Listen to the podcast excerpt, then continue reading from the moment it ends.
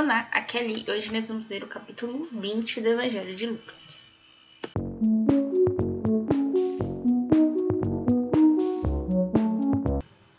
Bem-vindos aos Novenáticos e hoje nós vamos ler o capítulo 20 do Evangelho de Lucas. A autoridade de Jesus. No dia em que ensinava o povo no templo e anunciava a boa nova, Vieram os sumos sacerdotes com os escribas anciãos e lhe falaram assim: Dize-nos com que autoridade fazes essas coisas? Ou quem te deu esta autoridade? Respondeu-lhes: Eu também vou fazer-vos uma pergunta. Respondei: O batismo de João vinha do céu ou dos homens? Eles refletiam entre si. Se respondermos do céu, ele dirá: Então, por que não crestes nele? Se ao contrário dissermos os homens, todo o povo nos apredejará, porque está convencido de que João era profeta. Responderam então que não sabiam de onde ele vinha. E Jesus lhes disse: Pois eu também não vos direis com que autoridade faço estas coisas. Os lavadores homicidas. Começou então Jesus a contar ao povo esta parábola. Um homem plantou uma vinha arrendou-a e depois a uns lavradores e partiu em viagem por muito tempo. No devido tempo, enviou aos lavradores um servo para que lhes dessem sua parte da colheita. Mas os lavradores o espancaram e o despediram de mãos vazias. Tornou a enviar outro servo, mas também a este espancaram, insultaram e o despediram de mãos vazias. Mandou ainda um terceiro, feriram-lhe igualmente a este e o expulsaram. Disse então o dono da vinha: Que farei? Mandarei meu filho querido, talvez o respeitem. Mas os lavradores, ao vê-lo, disseram entre si: É o herdeiro, vamos matá-lo para que a herança seja nossa. Arrastaram-no para fora da vinha e o mataram. Que fará com eles o dono da vinha? Voltará e exterminará esses lavradores e dará a vinha a outros. Ouvindo isso, disseram: Isto não pode acontecer. Mas Jesus, fitando neles o olhar, respondeu: Então, o que significa isto que está escrito? A pedra que os construtores rejeitaram tornou-se a pedra principal. Aquele que cair sobre esta pedra ficará em pedaços, e aquele sobre quem ela cair será esmagado.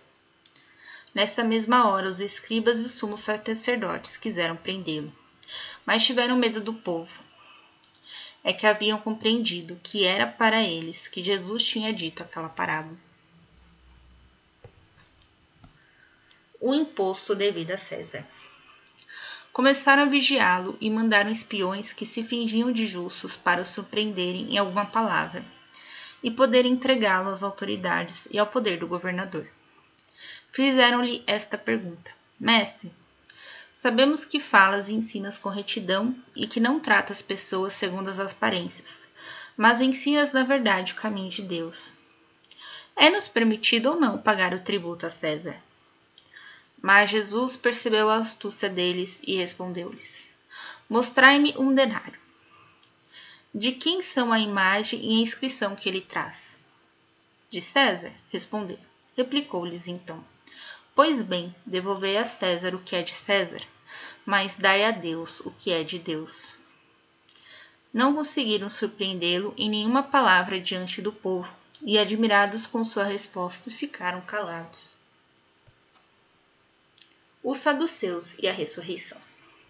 Aproximando-se então alguns dos saduceus, os quais dizem que ressurreição não existe, fizeram-lhe esta pergunta: Mestre, Moisés nos prescreveu que, se um homem casado morrer sem filhos, o irmão dele deve casar-se com a viúva para dar uma descendência ao irmão.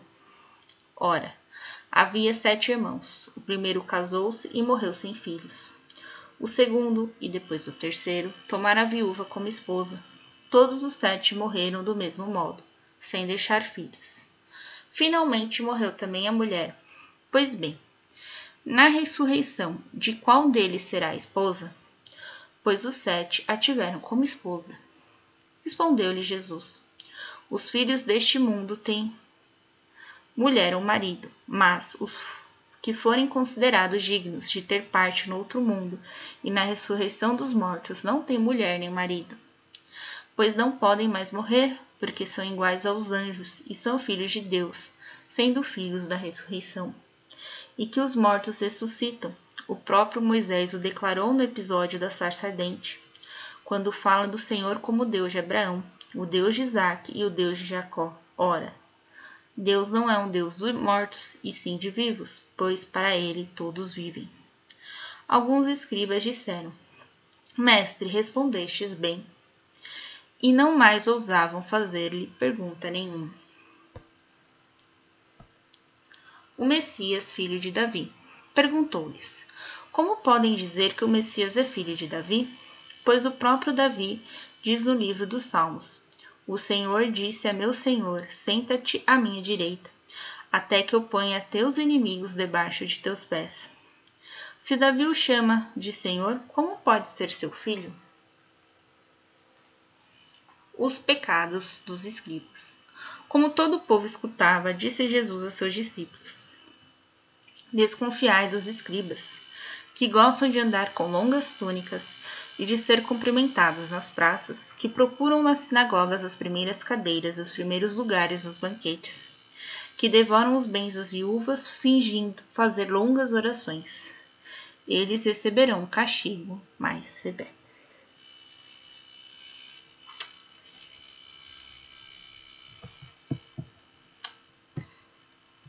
Fim do capítulo 20. Um beijo, um abraço, que a paz de Cristo esteja com vocês e o amor de Maria.